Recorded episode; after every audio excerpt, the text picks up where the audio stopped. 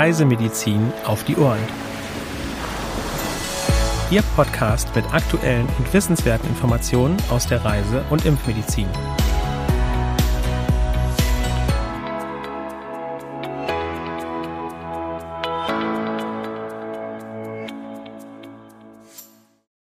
Ein herzliches Willkommen zu unserem Podcast Reisemedizin auf die Ohren, heute am Mittwoch, dem 10. Mai 2023.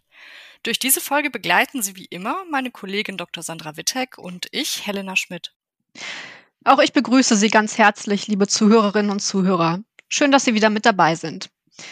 Helena, worum, womit starten wir denn heute die aktuellen Meldungen? Wir haben heute zunächst drei Meldungen aus Afrika. Und für die erste Meldung schauen wir nach Ägypten. Hier besteht landesweit ein Risiko für Durchfallerkrankungen.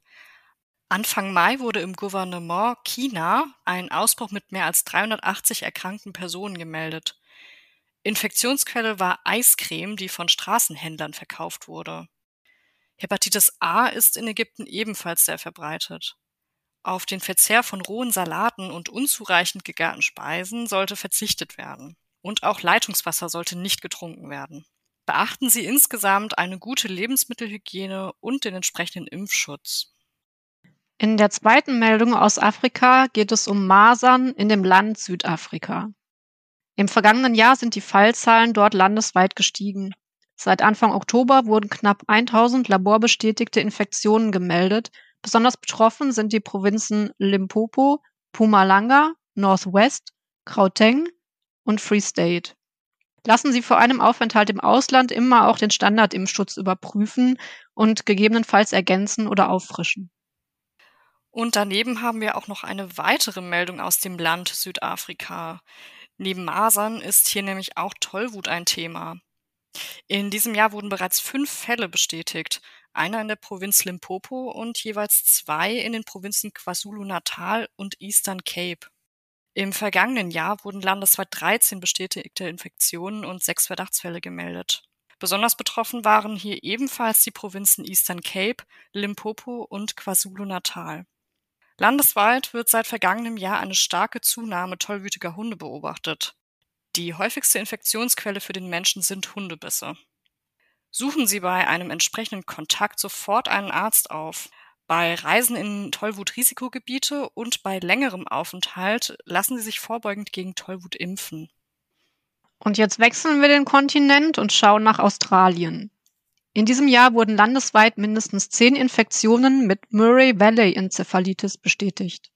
Betroffen sind die Bundesstaaten New South Wales, Victoria, Western Australia und Northern Territory. Das durch Mücken übertragene Virus kommt in Australien sowie in Papua-Neuguinea regelmäßig vor. Beachten Sie hier einen sorgfältigen Mückenschutz.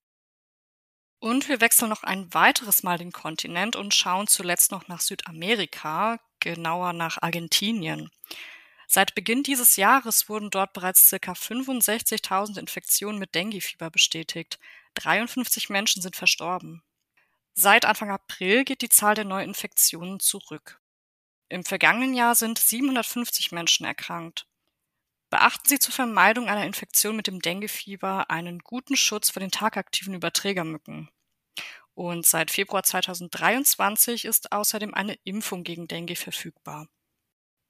Weitere aktuelle Meldungen finden Sie unter www.crm.de/aktuell. Ja, anlässlich des Weltmalariatags, der ja am 25. April stattfand, geht es im Reisemedizin Spezial für diese Woche um aktuelle Entwicklungen beim Thema Malaria. Sandra, kannst du uns etwas mehr dazu berichten? Ja, die WHO begeht den Weltmalariatag jedes Jahr am 25. April, um die kollektive Energie und das Engagement der weltweiten Malaria-Gemeinschaft zu unterstreichen, die sich für das gemeinsame Ziel einer malariafreien Welt einsetzt. Erklärtes Ziel ist es, Inzidenzen und Mortalität durch Malaria bis zum Jahr 2030 um jeweils 90 Prozent zu reduzieren. Hierzu stellt die WHO Folgendes fest. Laut dem letzten Weltmalaria-Bericht, der im Dezember 2022 veröffentlicht wurde, forderte Malaria schätzungsweise 619.000 Menschenleben im Jahr 2021, verglichen mit 625.000 im Jahr 2020. Es gab etwa 247 Millionen neue Malariafälle im Jahr 2021 gegenüber 245 Millionen im Jahr 2020. Die WHO-Region Afrika trägt weiterhin die größte Last der Krankheit. Im Jahr 2021 entfallen auf sie schätzungsweise 95 Prozent aller Malariafälle und 96 Prozent aller Todesfälle. Nahezu 80 Prozent der Malaria-Todesfälle in der afrikanischen Region betrafen Kinder unter fünf Jahren. Der Volltext des Reisemedizin Spezial steht CRM-Kunden im geschlossenen Mitgliederbereich zur Verfügung. Loggen Sie sich dort bitte mit Ihren Zugangsdaten ein. Den entsprechenden Link finden Sie in den Show Notes. Zum Abschluss der Folge möchten wir nur noch die Frage beantworten, sind Flugreisen bei einem Tinnitus eigentlich möglich? Helena, welche Infos hast du dazu für uns? Also grundsätzlich sind Flugreisen bei Personen mit Tinnitus durchaus möglich und es sind auch keine negativen Auswirkungen des Fliegens auf den Tinnitus zu befürchten. Es ist sogar so, dass viele Patienten das Fliegen sogar als angenehm empfinden, weil durch die Umgebungsgeräusche im Flugzeug der Tinnitus selbst weniger stark wahrgenommen wird.